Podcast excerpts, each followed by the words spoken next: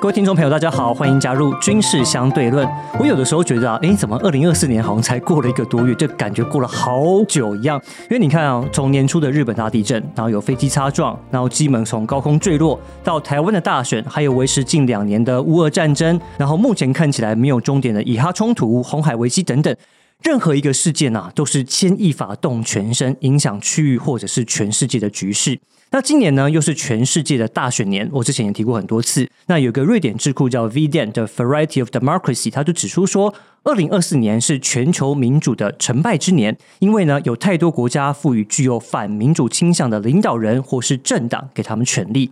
那我们身在台湾，要怎么面对这样的国际局势的变迁呢？而且在这个国际权力的核心的机构的联合国，他们又是怎么看，来怎么应对的呢？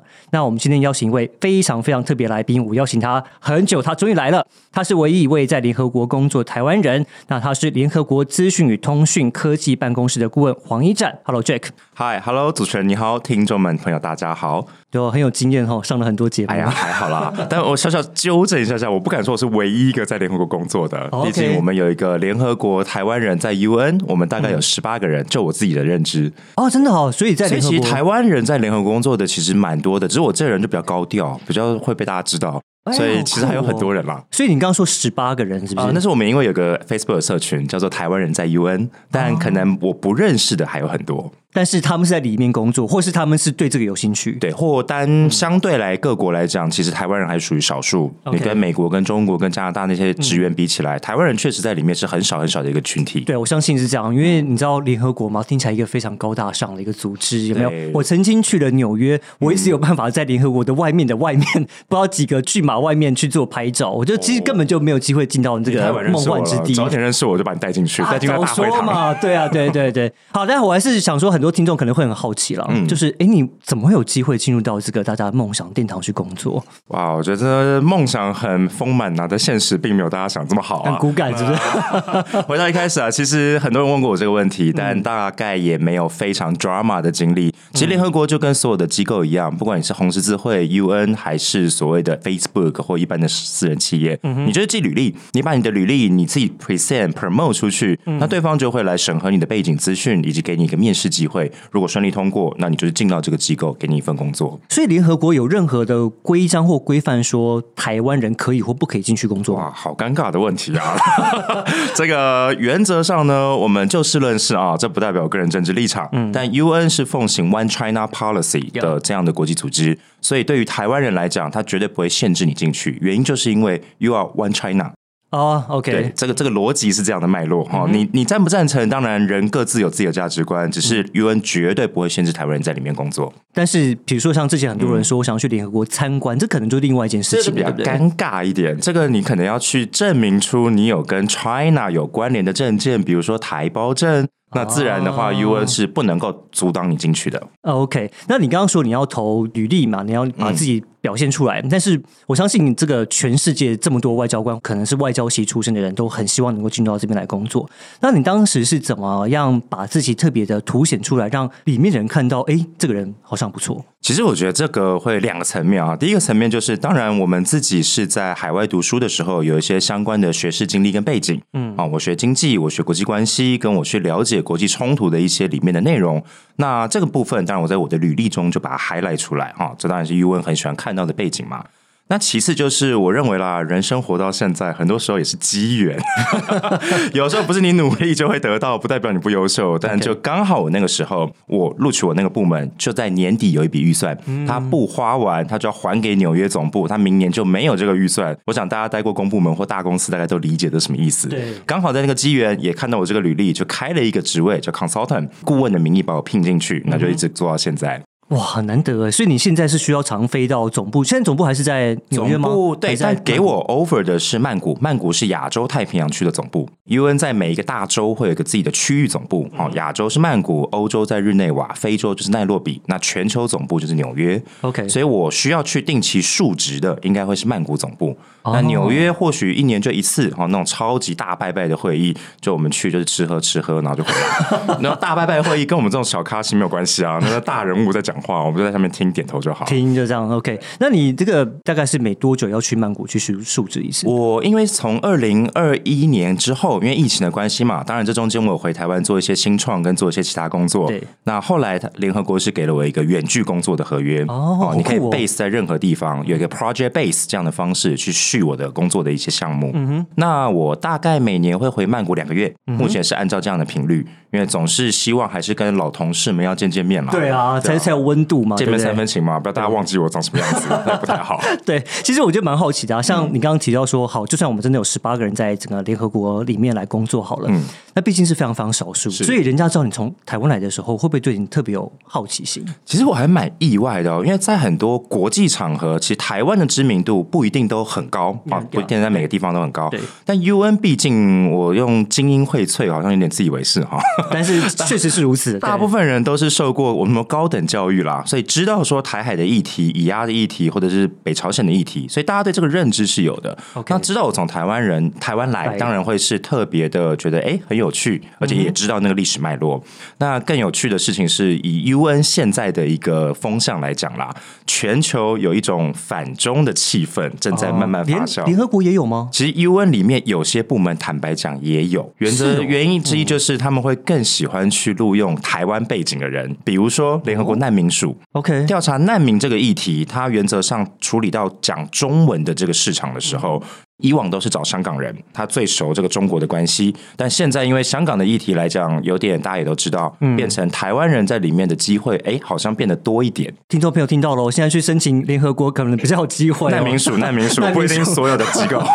可能比较有机会。那你有在里面遇到中国人吗？其实有哎、而且当然我就不讲他的名字了。其实在里面中国人大部分都是在海外留学背景，那非常非常坚持他自己共产党理念的一些人，当然也有。嗯哼。但我觉得在 UN 这个机构里，无论是台湾人、中国人、以色列人、巴勒斯坦人，大家有一个底线，就是说我知道你在在意什么，那我跟你的价值观不同，我不要随便去踩这个底线。哦这个是我觉得大家很够的一个高度的尊重啦。嗯所以在里面生活，在里面工作，你立场绝对可以不同，但你在正式的对谈场合中不会去惹怒对方些。对。不谈还是就是应该说我们可以技巧性的谈，那当然谈可以正面，我们说辩论是永远是好事。你跟我各自据理力争，这个 OK，但不要到吵架。哦在里面我们也遇过很多中国的朋友，其实我们也跟他聊过这个议题，甚至我们还玩过很多游戏，就是跟一些比较好的中国职员啦，我们就来说，哎、今天我们来立场互换，你来跟我申论为什么台湾应该独立，我来跟你申论台湾为什么是中国的一部分，哇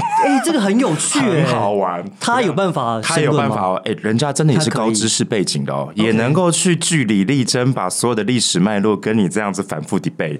那当然，我也开始要思考，到底台湾为什么是中国的一部分呢？啊，血浓于水啊，两岸一家亲啊，他们的那一套逻对辑，对对对，这个大家就来来分享嘛。其实这个换位思考，我觉得是很好玩的一件事情。对，的确是。那其实因为刚刚提到说你现在在资讯与通讯科技办公室吗，还在这个单位，那可不可以具体讲一下说，那这个工作到底是在做什么？资讯与科技办公室，严格上说起来，它就是一个 UN 的科技部。那我又被分配到的是系统管理跟系统 management 这一块的的业务的范围里面。那我们当然是 UN，很多时候体系里面需要很多的科技系统，但我们不能直接买商用系统。原因是因为你去买美国的 Oracle，买美国的 Google，中国肯定要投反对票啊，俄罗斯肯定要投反对票，哦你为什么不用我的国家的系统管理的技术？对对那很多时候 UN 要自己开发，这个办公室主要就是管这些系统开发的专案。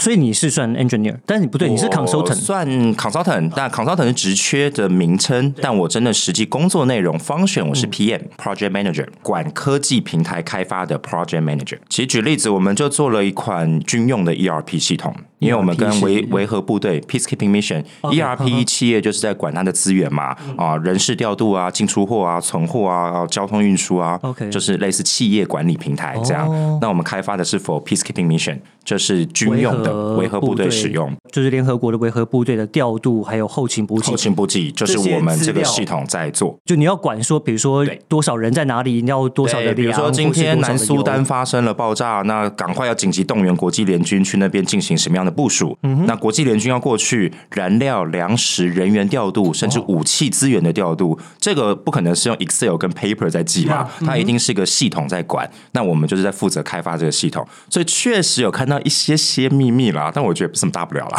哦，好神秘哦！但是包含说动用什么样的军队、什么样的武器，你们这边都知道。对，但我们分的很细，像我这一块负责的就是燃料。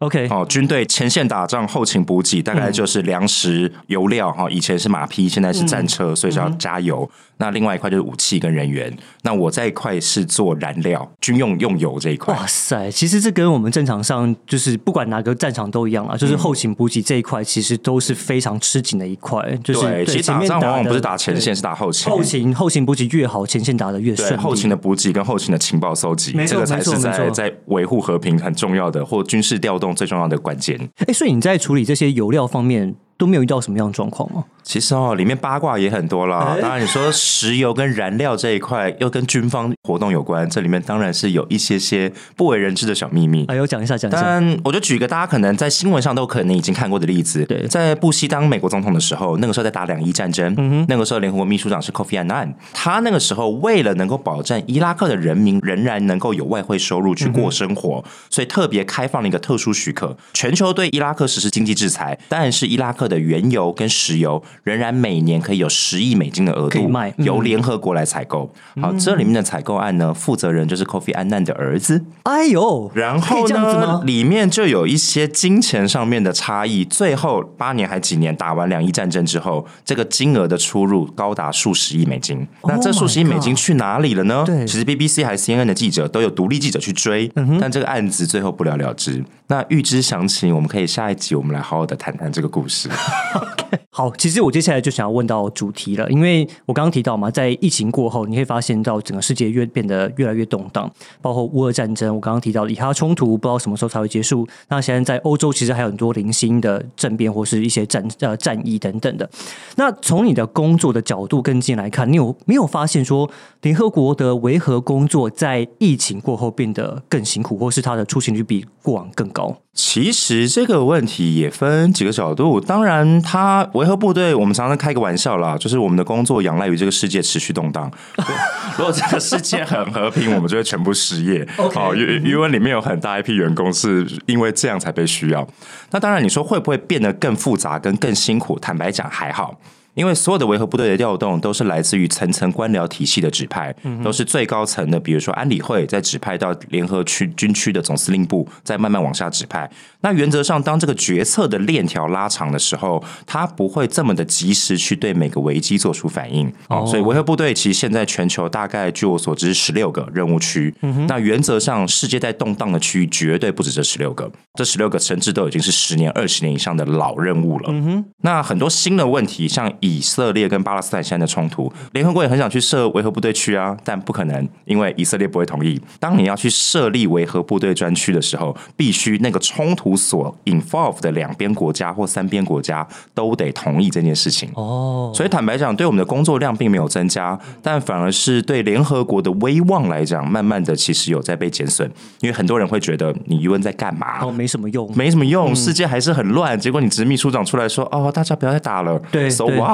呀呀，这其实我就是蛮好奇的。我现在这边也蛮想再跟你深深入的了解一下，说，所以整个指挥链就是一定要安理会同意。才能派遣，然后再加上你刚刚提到的两个或者是牵涉国家都同意，才能派遣维和部队。对，原则上要这样，因为 UN 是绝对尊重国家主权这件事情。嗯哼，除非你的国家连主权、连你的政府系统都整个垮台。OK，举例过去的叙利亚，或是现在的南苏丹，甚至很久以前的刚果，这些国家如果是整个政府都垮台，国家四分五裂，叛军到处横行，那这个联合国是可以直接介入。否则，当你的国家中央政府还在的情况下，你要能够派驻部队去维护你那个地方的和平，或你边界的和平，一定要那个国家的政府同意才行。哦，所以这也是为什么乌俄战争当中，联合国没有派遣部队过去。对你完全抓到重点。OK，那这件事情俄罗斯一定说不行嘛？对对啊，那乌克兰其实泽伦斯基他也不见得想要有维和部队来。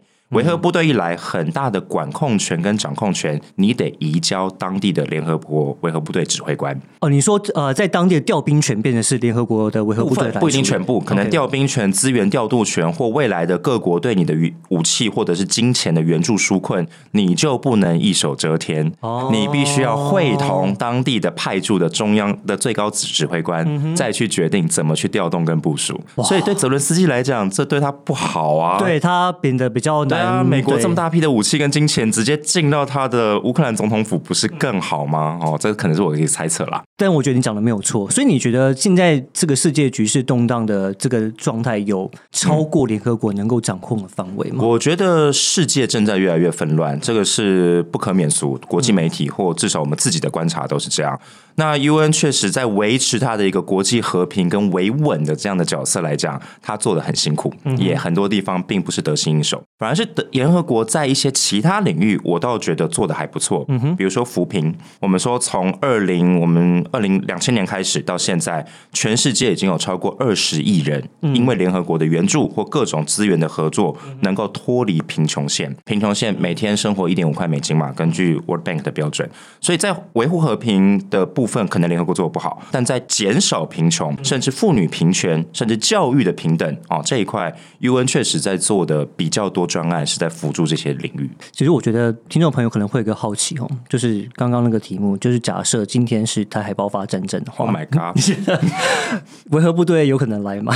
呃，维和部队来不来哦？原则上坦白讲，不可能。不可能对，因为中国一定会投反对票嘛。而且在联合国的立场里面，这个是 One China Policy 的问题，所以那是你中国内政问题。但联合国秘书长绝对会出来大肆呼吁这件事情，非常的过分，呼吁大家能够停止战争，坐上谈判桌，巴拉巴拉巴拉，好像，就那一套大家都懂。呀所以台湾、台海之间很难有所谓的维和部队的派驻啦。嗯哼，但我们也讨论过这个问题啊。如果台海今天真的发生了热战争，我们说 hard war 真的打仗了，那台湾人民会不会成为联合国难民署定义下的难民？对啊，这算吗？其实可以算哦，那到时候就是要看协调哪些国家愿意接纳台湾的人民哦，因为逃难的原因暂时去那边避难。所以，好，我自己是假设，假设真的有到这一天，就台湾人民需要逃难的时候，我们要逃往哪个国家，也是联合国是要规范的吗？其实，当然最好是你自己台湾本身的外交体系就已经去安排好这些所谓的撤退或逃难的路线啊因为尊重国家主权嘛，你自己的决定优先。那如果当你的中央政府也崩溃到没有办法去照顾你自己的人民的时候，UN 会设一些特别委员会或专门的小组来协助这一块。至于说台湾人能够派到，应该说被安排到哪里，这个就可能要他们开会讨论，或是周遭哪些国家愿意接收。那你自己在联合国里面啊，就是跟你这些同事互动交流的时候，他们有没有曾经对台海，尤其是在你知道我们现在新政府又上任了嘛，然后中国马上就断了我们一个邦交国，嗯虽然说。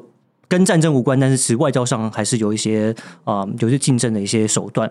那他们有没有对这件事情在表达什么样的忧虑，或者他们觉得可能台湾就会变成下一个？其实有诶、上上礼拜刚我们的总统大选刚结束嘛，结果刚出来，我的很多 UN 同事立刻传讯息给我，说 Jack 你要逃难了吗？Oh my god！我说你们不要开动，不会啦，我们要逃难啦，我们政府还是会努力维持两岸的和平跟长期的发展。但当然，其实会讲这个故事是很多人其实很关注台湾大选。像你刚刚在一开始的引言也提到，今年是大选年，台湾作为第一枪，已经做出了有了一个我们自己的成果。那接下来有好多选举在今年都要发生，对所以台湾的选举其实被很多人在观察，甚至就我所知，UN 都有派人来做官选。当然，他不会是直接有 UN 代表团的名义啦，当然可能是比如说负责政治或区域稳定或区域研究的部门，他们会有一些用自费的方式或自主参与的方式，都有来台湾去观察台湾的选举过程。或是以某个智库的方式，或以某个智库对，或者是以学校合作哈，台大、清大这种邀邀访学者的方式 OK 都有在台湾进行官选，所以我们的选举结果其实是世界上是蛮关注的。嗯哼，因为刚刚讲到选举嘛，其实我们很难免的就会提到年初台湾大选，那年底就讲到美国大选。是，那 虽然说还现在还不知道状况会怎么样，但看起来川普很有可能会卷土重来嘛应该。是他了。对，看起来这呃对可能性很高，但是我们就是姑且不论美国了，因为现在我们看到是整个全球所谓的极化政治，嗯，就一开始有提到说可能朝向集权化，或是朝向有集权化思维的这些领导人或政党来走向，所以你自己看一下这个对整个国际，不管是今年、未来几年会造成什么样的冲击跟它的影响。其实全球在走集权化跟所谓的去国际化，应该说去全球化这件事情，从大概二零零八年以后就开始慢慢有这个苗头。那我们当然觉得全球化是一件好事，至少在主流的经济学界跟主流的一些国际关系的学者眼中，全球当然是越紧密合作，越能够互通有无，越能够提升彼此的利益。但很可惜，这种利益的提升不见得都均分到每一个人手上。所以，当他这个差距出现，比较的心态出现，会滋养这种全球集权的一些群体。好，让很多人其实愿意说，哎，那我宁可相信一个民族复兴、一个国族主义这样子的一个一个理念。那我们看到是不止美国了，像去年整个半年的时间，我也因为一个交换计划在美国待了半年。其实你走访那些中西部的州，很难，就完全不会料到他们对川普的支持度可以这么的强烈。我完全同意，因为我去年去了蒙大拿跟新墨西哥，嗯他们对川普的支持度之高，哎，好可怕，超可怕！他们一直在骂拜登，骂的很凶。然后，但是我觉得可能。也是跟美国中西部长久以来，他们就觉得想要嗯小政府，就是政府不要管我，那我自己过得好就好，可能跟这种倾向也比较有关系。对，这有关系。而且其实现在的媒体跟现在的所谓的资讯流通，我们都以为说更更透明、更开放、跟更大家都可以交流。嗯，但其实你懂得操作的话，在很多的同温层里面，它其实会散布很多我们觉得很不尽然正确的一些讯息。那这些讯息往往投其所好，都会让某些接受者看到了觉得很。开心，其实这个事情不止在美国、台湾、中国啊，中国不用讲，它本来就控制媒体。东南亚甚至欧洲，它本身都是在有这样子的一些操作资讯的状态。嗯，欧洲我们也看到很多的集权分裂啊，法国的马伊马林勒蓬哦。呃，意大利之前的那个五星运动，在德国的另类选择党，这些都是传统的比较极端的政党，却能够在近几年都陆续的拿到很高的支持率。嗯，其实这是件值得忧心的事情啦。嗯，那这我相信也是各国政府在努力去想办法，至少民众你要吃得饱，才不会饥寒起盗心。你要怎么让大家的经济福利跟幸福感提升，才能够避免这种大家去投票支持极端主义的现象？但是这个极端主义可能跟比如说这个候选人个人特质有关，像川普本身就是啊，他真的是那个群众魅力有，对，他就特别强，他就会把民众带向那个方向去，对不对？其实看起来有一点像，当然这样比喻有点不太恰当，但有点像当年希特勒啦。那个人的风格非常强烈，那自然会吸引到一批人去追随他跟拥护他。所以你觉得未来世界就会朝向更加？的啊，应该说更加的国族主义，更加的民族主义。我觉得在短时间内，所谓的短可能是五到十年内，如果没有一个重大的突破，所谓重大突破，我举例可能是经济的突破或科技的突破，它带来全体人类幸福感的瞬瞬间飙升。如果没有这件事情发生，我个人的立场稍微悲观一点，五到十年内政治上它会走向更分裂、更更极化。但至于这个过程中会不会引发出战争或冲突，那不一定。那就具体来看这些政客他怎么去操作这个极化的结果。他或许个人的政治已经得到他的利益了，他不见得非得要动不可。因为这些人他也知道了，我相信中国也知道，真正打到热战争，真的兵戎相向的时候，这绝对不是一件好事。对你个人来讲，你的威望可能就树立在第一个月。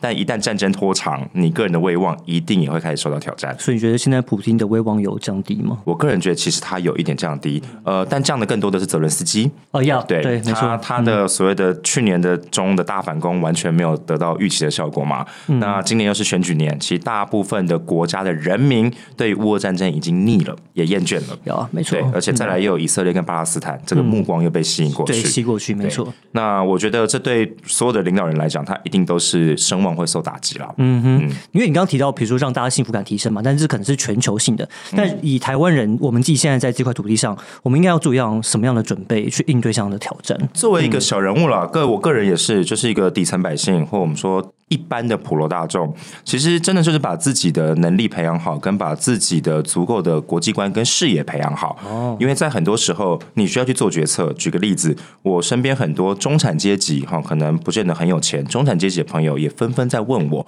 诶，现在是不是该去办理一些移民？美国、加拿大、澳洲，我没有那个钱移不过去，但东南亚我可以啊，马来西亚、泰国，甚至是越南跟呃菲律宾，这里的房房子都很便宜啊，我一定可以移民过去，带全家过去。那要不要做这个决策？我觉得这是由当事人你自己去衡量，你需不需要有这样的未雨绸缪？那需不需要就牵涉到你到底对国际事务，跟你对整个区域政治跟动荡的一些分析，你有没有足够的资讯？搞不好你去那边之后，那边更乱；搞不好那边更乱，对，有可能你并不会在那边获得你以为的幸福感跟安全感。对，因为其实我们之前啊，应该是我们同事。也在包括菲律宾，还有几个，我记得好像在呃中东那一带，在杜拜那边都有听到一些台商去啊，应该说台湾人去投资房地产，尤其在近期有越来越多这个趋势啊，所以嗯，好，但是去那边到底好不好呢？其实就像 Jack 讲，他不一定是一件好事。我觉得可以像多听一些像今天这种优质的节目，去了解整个国际的方向跟现在大环境的发展。那我觉得对个人而言，真的务实面啦，就是好好的把自己的专业本质提升。毕竟，真的有一天，假设要发生你必须离开你熟悉的环境的时候，你能不能在新的环境啊，不论是因为难民的关系，或你自主离开的关系，你能不能在新的环境快速的落地生根？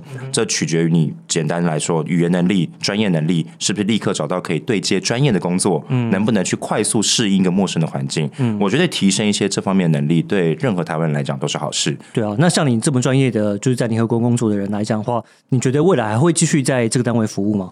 我对这个问题保持开放，当然我自己也很期待是能够在私人的领域，就私部门 （private sector） 有更多的一些贡献。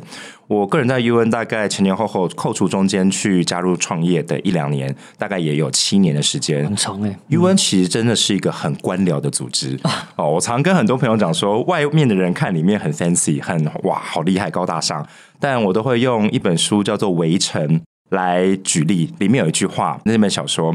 他说：“这是一道墙，里面的人想出去，外面人想出想进来。就外面人看里面，总是觉得里面好棒，但在里面人其实会告诉你：哎呀，就是一份工作啦，没有到大家想这么棒。那当然，UN 有它的好，有它的精英荟萃，跟它的资讯，跟足够的正确的政治观跟价值观。对，但它很多决策过程不见得能让你觉得那么有效率。那当你真的想推动一些具体的改革跟改变的时候，UN 它很多时候阻力比助力更多。你你要你要申报嘛？你要同意嘛？你甚至有些重大议案，你要上到安理会或联合国大会，那这个流程大概就是旷日费时，到一年甚至甚至更久，甚至就 pending。对啊，我们就遇过很多很荒谬的一些决策啊。举个例子，二零一六年的时候，我参加过一个大会，那个大会纯粹只是讨论亚洲各国政府之间的公文往来可不可以去纸化，就 no paper，就尽量用电子化，对 digitalization 的方式。这个议题可以讨论三年。Oh my god！Oh my god！然后第三年就到二零一六年了，就我参与那一次，我想说要有结论了吧？好，结论还是我们继续讨论吧。因为那个电子系统的串接各国有很大的分歧，从俄罗斯到中国到新加坡到日本到韩国，每个都有他自己。当然，系统对接是一个难处，但用谁的系统又是一个政治问题。所以你会鼓励其他，或是比如说像你的学弟学妹，或是其他有兴趣的人去联合国工作吗？我还是会鼓励，看看也好。但当然，你会要去思考你自己的职涯人生到底需要的是什么。你若要的是赚大钱，变成世界首富，UN 可能不是一个适合你的地方。赶快去投资银行，赶快去华尔街。哦，这这比较正确。当然，如果你对国际事务是很有热忱的，你也希望能够在你的工作过程中看到很多一般人看不到的现象跟行为，那我觉得 UN 是个很好的地方。而且这里面的人，即便官僚组织是有它的缺点所在，但人确实是非常好的一个资产。他们都很聪明，他们来自不同的背景，跟这些人交流，哪怕是作为一个朋友的立场，我觉得都很有价值。OK，今天非常谢谢 Jack 来跟我们分享。